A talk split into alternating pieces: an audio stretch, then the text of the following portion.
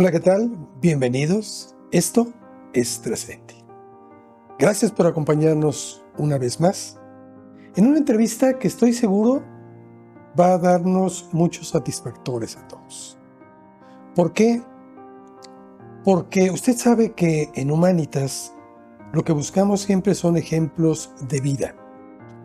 Y hoy, a pesar de que vamos a hablar del lado opuesto, que es la muerte, también podemos aprender mucho de cómo aprender a vivir. Y para esto, vamos a tener una charla con una persona que no necesita mayor presentación. Gaby Pérez Islas. Ella es tanatóloga, es escritora. Es una persona que ha dedicado su vida a ayudar a muchos más. A encontrar consuelo, a encontrar alivio a su dolor. Yo le recomiendo que se quede con nosotros porque estoy seguro que va a ser muy importante en su vida. Gracias. Gaby, muchas gracias antes que nada por recibirnos. Por fin se nos hace tener esta entrevista contigo. Muchas gracias por tenernos un espacio aquí, este estudio que has formado, maravilloso, dentro de tu propio consultorio, en donde se respira mucha vitalidad, se respira vida. Y esto no es fácil, dado a lo que te dedicas. Me gusta que lo digas porque las personas que vienen aquí en busca de consuelo llegan con el corazón roto. Y lo que menos quieren o de lo que vienen hartos es de encontrar un consultorio médico frío en el que haya que llenar una ficha o haya una secretaria que los reciba y que todo sea como mecánico. Aquí llegan a la sala de mi segunda casa, porque paso creo que más horas aquí que en la propia, y que está decorado y cada detalle que hay aquí está lleno de cariño, como bien lo notabas, hay una historia, no hay nada que esté aquí por casualidad, y bueno, está puesto con todo mi cariño para que las personas que vengan encuentren lo que es el lema de la tanatología, que es consolar siempre, aliviar a veces y dañar nunca. Eso es lo que busco.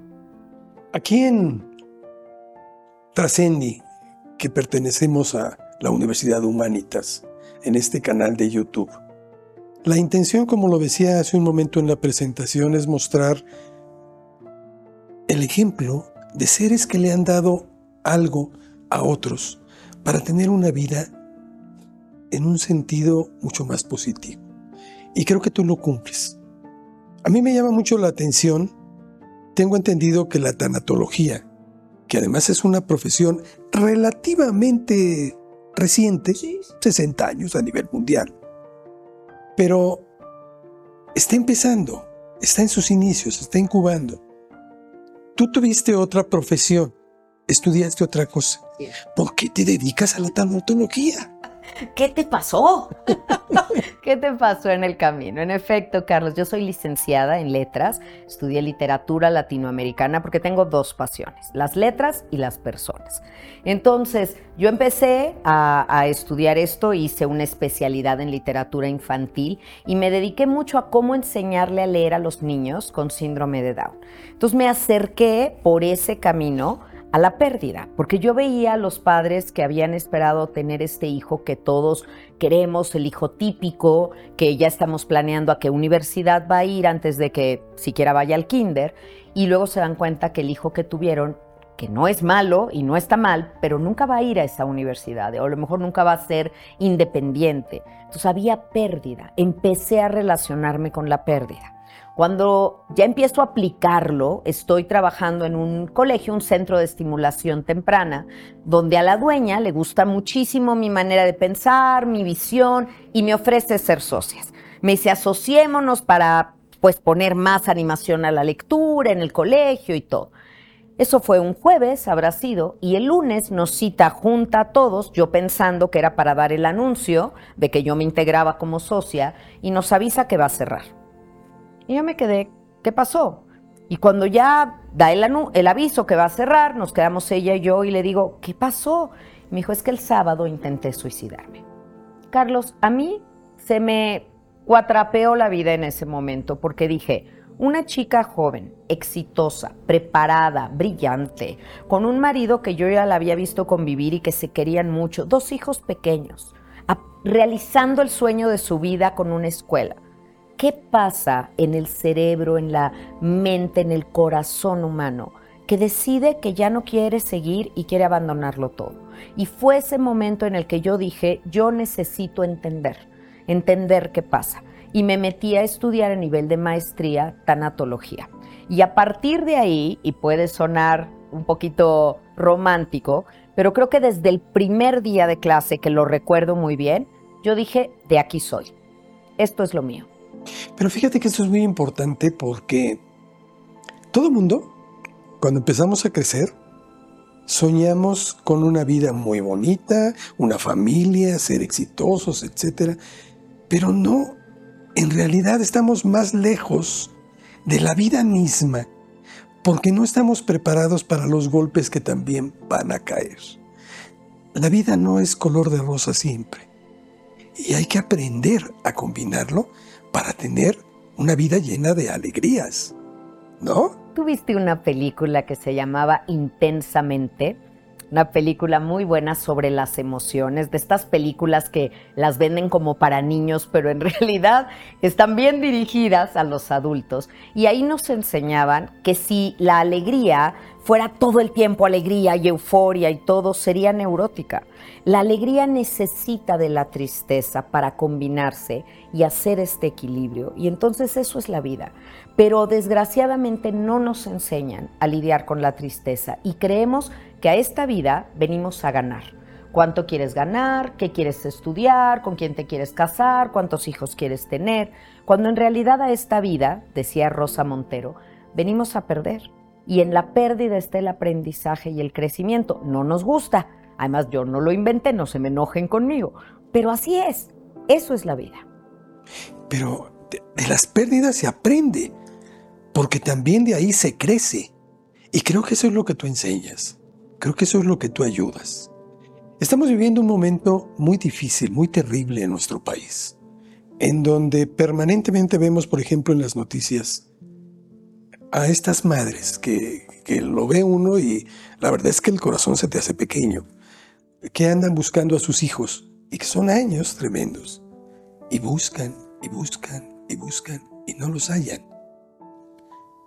Esta es parte de la tanatología, de lo que tú atiendes también. ¿Cómo se puede superar esa pérdida cuando no se tiene una tumba, un espacio, unas cenizas a las cuales llorar. Mira, es uno de los duelos más complicados que pueda haber, donde no hay un cadáver, donde como bien dices no puedo darle sepultura, no puedo seguir todas las tradiciones que según mi religión, mis costumbres puedo llevar a cabo. Pero no se supera los tanatólogos nunca usamos esa palabra, Carlos, porque en realidad superar me lo imagino como aquí va tu vida, aquí va mi vida, vamos juntos, tú mueres o desapareces, la mía se detiene momentáneamente y luego lo supero y te dejo atrás. Y no es así, es nuestra vida se detiene, yo integro lo mejor de ti, lo acepto y continuamos. Hablamos más de aceptación. Porque si yo le digo a una madre que tiene que superar la desaparición o la muerte de su hijo, por supuesto que me va a decir Gaby, no hay manera. No quiero que lo olviden. Quiero que pues entiendan que sí pasó, pero que ya pasó.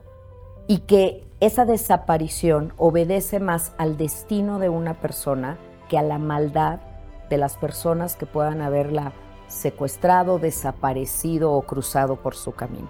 Y cuesta mucho, mucho trabajo entender esto porque la tanatología te enseña que todos tenemos una fecha de caducidad, que no se nos ve, está en algún lugar genético de nuestra vida, pero vamos a morir el día que vamos a morir. Y no tenemos la muerte que nos merecemos, tenemos la muerte que nos tocó. Entonces te vas a encontrar personas muy buenas, extraordinarias, que tienen una muerte terrible y una agonía espantosa y personas muy malas, porque también las hay, que tienen una muerte muy dulce. Se quedaron dormidos y ya no amanecieron. Y desgraciadamente la sociedad, con estos dichos que luego no sabe uno si ayudan o perjudican, te dicen, tuvo la muerte de los justos, se quedó dormido.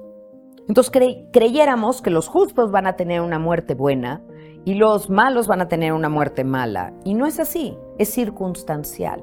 Pero cuando uno aprende que en el momento que alguien murió, era su momento de partir y que ahí donde no estábamos nosotros, probablemente estaba la vida o Dios, en mi caso porque soy una persona de mucha fe, estaba ahí donde yo no podía estar para cuidarlo.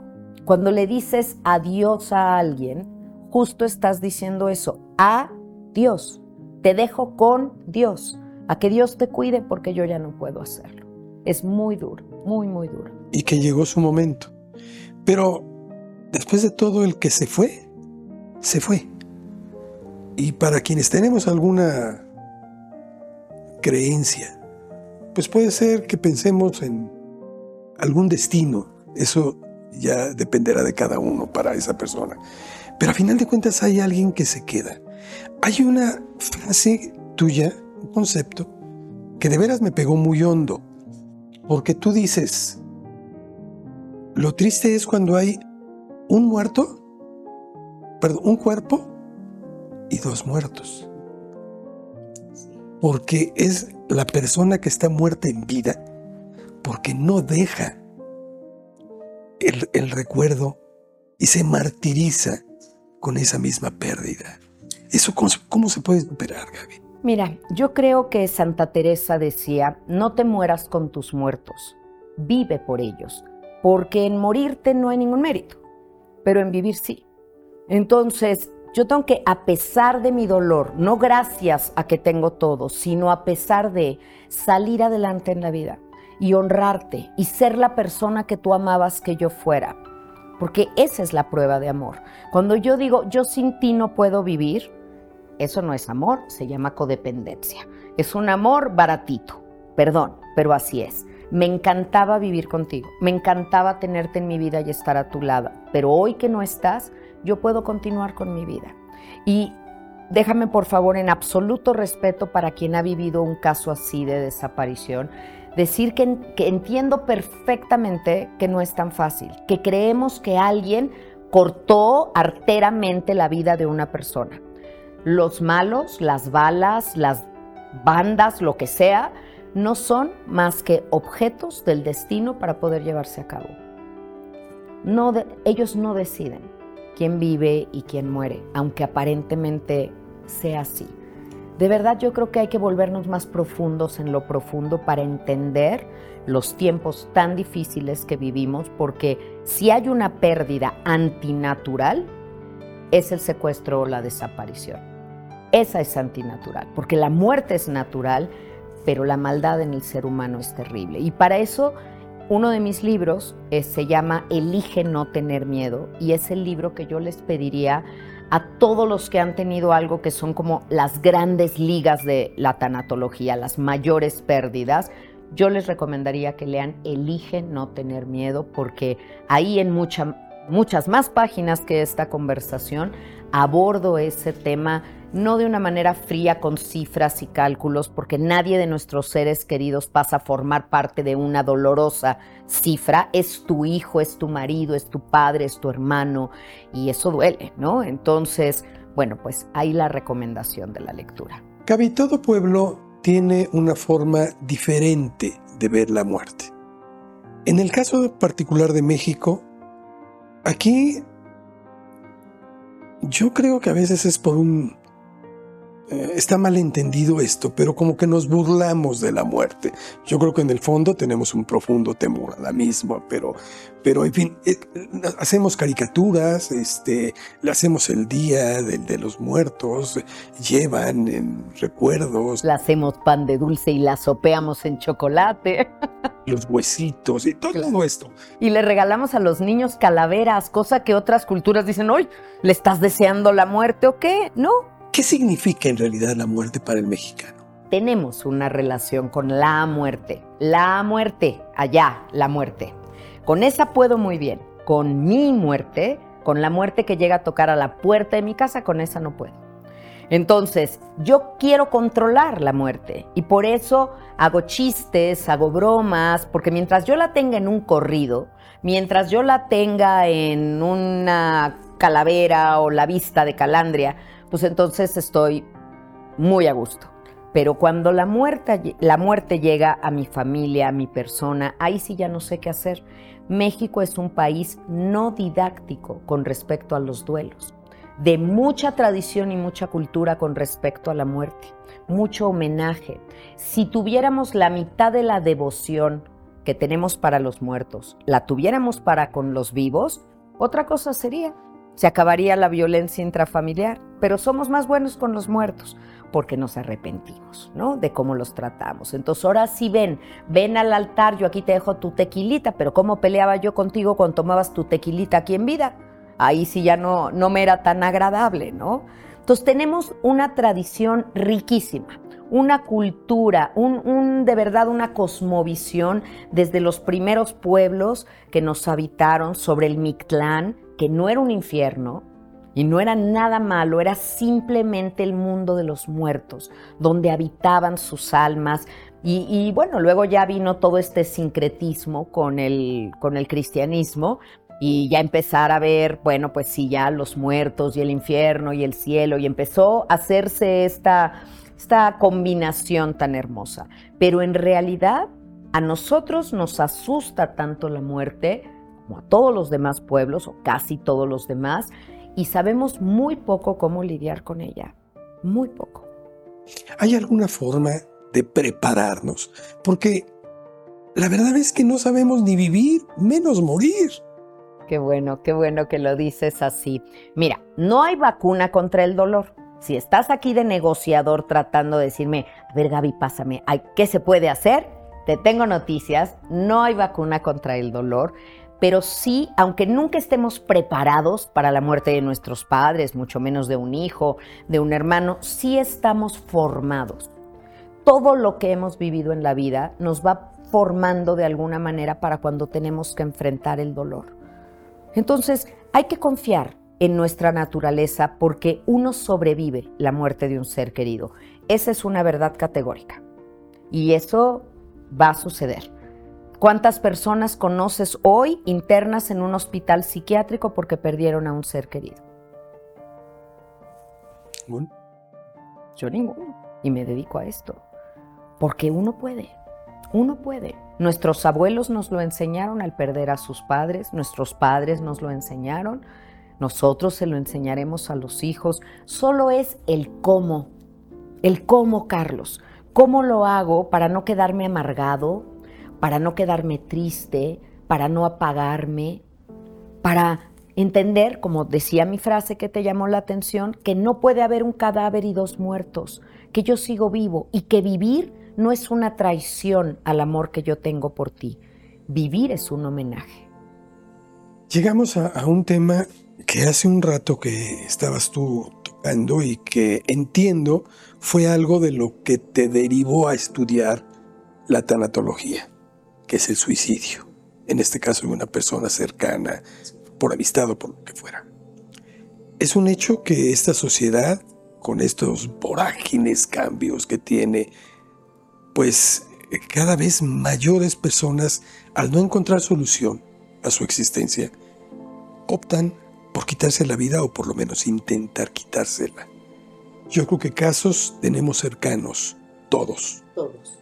¿Qué podemos hacer para poder ayudar a esas personas, porque también creo que tú has escrito al respecto. Claro, claro, en Elige no tener miedo, uno de los temas es el suicidio, porque hay que hablar sobre las verdades del suicidio. Mira, cuando yo terminé de estudiar esta maestría en tanatología, después hice varias especialidades, entre ellas la de suicidología, que algunas personas ni siquiera saben que existe.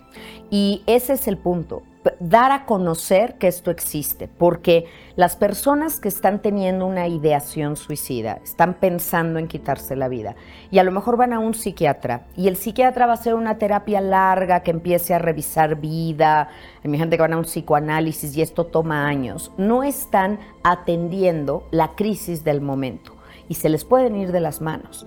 Entonces, Alguien que tiene una ideación suicida tiene que irse a hacer una valoración de riesgo suicida y después tratarse con un psiquiatra si necesita medicamento para la ansiedad, tomarlo y trabajar en terapia, además, su sentido de vida. Pero los familiares, Gaby. los familiares tenemos que poder detectar esto. Primero, como te digo, la información nos ayuda. Saber que existe la suicidología, en saber las alarmantes cifras que tenemos en nuestro país, en el mundo entero, pero en México las cifras son alarmantes. Acabo de venir de dar una conferencia de Durango. En Durango, en lo que iba del mes, había habido un suicidio diario. O sea, así te lo digo, de 1996 a la fecha, el suicidio se ha incrementado en un 200%. Es una cosa terrible. La pandemia no ayudó a la salud mental. El encierro, estos tiempos pospandémicos nos tienen de verdad con muy mala esperanza de la vida. Estamos desesperanzados, que es una palabrota en todos los sentidos.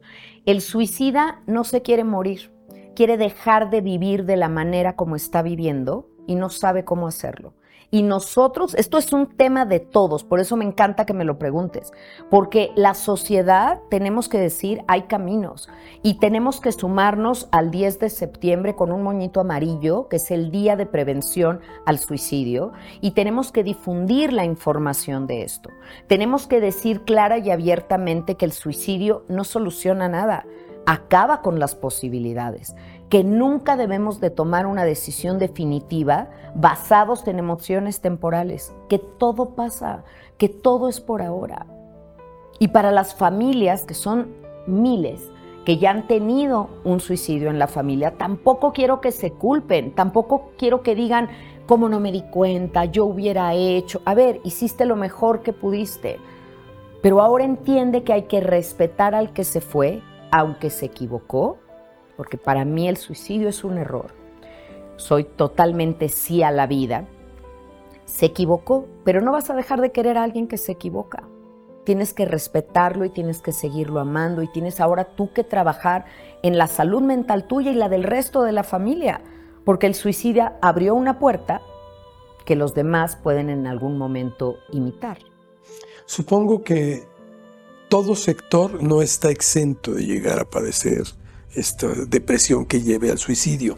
Pero, de acuerdo a las estadísticas con las que cuentas, hay un grupo de, por edad o, de sexo que, que, sea el más propenso a caer en esto? Sí, y es muy interesante. Mira, las mujeres lo intentan más, los hombres lo logran más por el tipo de método que utilizan. Los hombres son más drásticos, no quieren fallar, pero hay más mujeres intentándolo.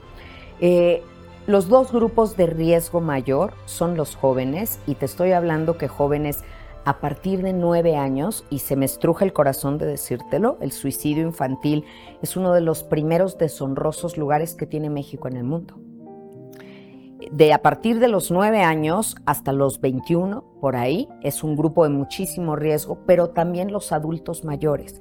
Ya después de la jubilación, cuando empiezan a ver que a lo mejor van a estar en situación de calle, que no van a tener los medios para enfrentar una enfermedad, que están solos, que no hay un, un posible acceso a servicios de salud y la desesperanza una vez más te lleva a decir, ya no quiero estar aquí a fugarte de lo que es esta realidad. Por eso todos tenemos un papel en esto, ¿no? En dar a conocer que el suicidio no tiene nada de romántico, ¿eh? Nada, absolutamente nada de Romeo y Julieta eran nada más una Por supuesto, ese era un enamoramiento. Si tú me hablas de amor, el amor siempre te invita a la vida, jamás te va a invitar a quitártela. ¿Hay algún, algún proyecto de salud pública en México que por lo menos esté contemplando una situación de esta naturaleza? Mira, hay muchas iniciativas, pero sobre todo creo que hay mucho trabajo de manera privada, o sea, no unido al gobierno, sino cada vez estamos tratando todos los profesionistas de dar más a conocer información, de escribir libros al respecto, de tocar este tema que es muy duro, pero tenemos que hablarlo. Lo que queremos es que en las familias se hable de esto, porque hay temas que no queremos tratar, porque creemos, Carlos, equivocadamente, que hablar de esto es ponerles ideas en la cabeza. Esas ideas ya están ahí, están en línea, están en internet, están en todos lados. Lo que tenemos que hacer es hablar de esto para relajar la tensión, para dar información fidedigna y para interesarnos Yo no estoy de acuerdo en unos padres que dicen, no, no, yo no me meto en la vida de mis hijos porque eso es muy invasivo. No métete, por favor métete y métete para bien y pregúntale. Y pregúntale si lo ves triste, si lo ves que trae 800 pulseras y nunca le puedes ver las muñecas. Pregúntale si alguna vez se ha lastimado, si alguna vez ha intentado o ha pensado en quitarse la vida. ¿Cómo crees? ¿Cómo crees que le voy a preguntar eso? Créeme, quisiéramos hacer todos esa pregunta a tiempo. Los jóvenes tienen que sentirse vistos, queridos, escuchados. Los tatuajes están de moda, también hay que ver qué tipo de tatuaje. ¿Qué están, qué están homenajeando con esos tatuajes? ¿no? Tengo un culto a la muerte, estoy más conectado a la muerte que a la vida. Es curioso, me, a mí como tanatóloga me llegan muchos muchachos que, oye Gaby, ¿cómo ves? Me quiero tatuar la fecha de muerte de mi papá. Y yo, ¿por qué quieres cargar su muerte? Si te quieres tatuar algo, ¿por qué no te tatúas su firma, su fecha de nacimiento, sus iniciales? ¿Por qué la fecha de muerte? ¿Por qué quiero llevar el dolor conmigo? Y además así me dicen, le pregunté al tatuador dónde duele más para que ahí me lo haga. ¿Por qué queremos eso? No, la persona que se fue no quiere nuestro dolor, quiere nuestra resiliencia, quiere nuestro esfuerzo. Eso es lo que hay que darle. Tocas un tema que es importantísimo, que es el dolor. Muchos dicen que hay que llegar muy profundo a él para poder eh, salir adelante. Y yo creo que a veces son dosis permanentes de dolor las que te enfrentamos en la vida y que no es necesario llegar a tales eh, niveles. ¿Esto cómo lo tratan? ¿Es posible aprender a salir del dolor en forma independiente? ¿Se necesita siempre la ayuda de un especialista? ¿Cómo tratar el dolor, Gaby? Yo creo, y a lo mejor es un autogol, pero yo no creo que siempre necesitemos de terapia a un especialista. Hay personas muy resilientes que les han pasado muchas cosas en la vida, que han tenido buenos ejemplos en la familia de cómo manejar el dolor. Creo que el problema es que tenemos prisa, prisa por salir del dolor. Entonces, como nos es incómodo, ay, ya quítame esto. Las personas que vienen aquí a mi consultorio es, Gaby, ¿cómo cuánto dura el duelo por la muerte de una madre? Digo, mira, no me gusta dar recetas, pero no menos de un año y puede ser entre uno o dos años. Ahí es lo menos. o sea, están negociando, me están regateando el tiempo de duelo. Tenemos prisa porque creemos que el dolor nos va a destruir, que ese dolor va a acabar con nosotros. Y no es así. El dolor es un maestro y el dolor viene a enseñarte muchas cosas. Entonces yo diría, quédate en el dolor hasta que estés listo para extraer todo el significado que tiene y después suéltalo.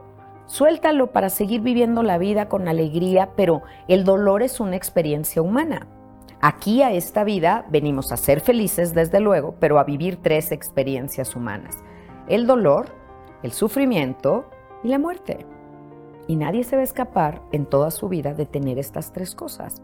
El dolor en una enfermedad, el dolor físico, el sufrimiento emocional de la pérdida y todos vamos a morir. Perdón por el spoiler alert. si alguien no lo sabía o no lo tenía claro. Acabas de descubrir y se va a morir. Es que pareciera que vivimos como si no lo creyéramos, Carlos. arrebatado, ¿no? Nada más. Claro que pareciera que, que, no lo entendemos, lo decimos de dientes para afuera, todos vamos para allá, nada más se nos adelantó en el camino, pero si de verdad lo entendiéramos, viviríamos diferente. ¿No será que es porque le tenemos un amor muy profundo a lo que conocemos y tenemos miedo a lo desconocido? No creo, porque mira, Australia es desconocido para mí y no le tengo miedo, le tengo ganas. O sea, lo que, lo que no conoces no necesariamente es, decía Freud, Nadie puede temer a la muerte porque no la conoce, pero teme al concepto de muerte que se ha generado. Para llegar a un concepto de muerte hay dos cosas en tanatología. Uno es el mito fundante. La primera vez que tú oíste hablar en la vida que la muerte existía, que se murió Sara García, que oíste que la vecina murió, entonces entró a jugar en tu vida un papel la muerte. Y luego es el mito fundante la primera vez que viste un cadáver, un cuerpo sin vida.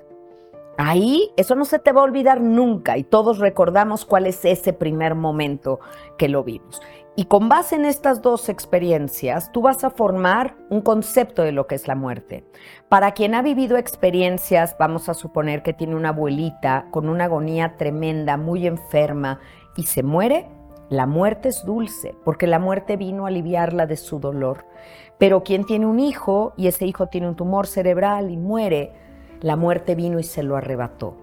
Entonces depende cuál es mi concepto de muerte, de eso el miedo que le tengo o no. Para mí, la muerte es la graduación de la vida. La tengo en un buen concepto. Entonces, sé que para qué me peleo con ella. Si va a pasar.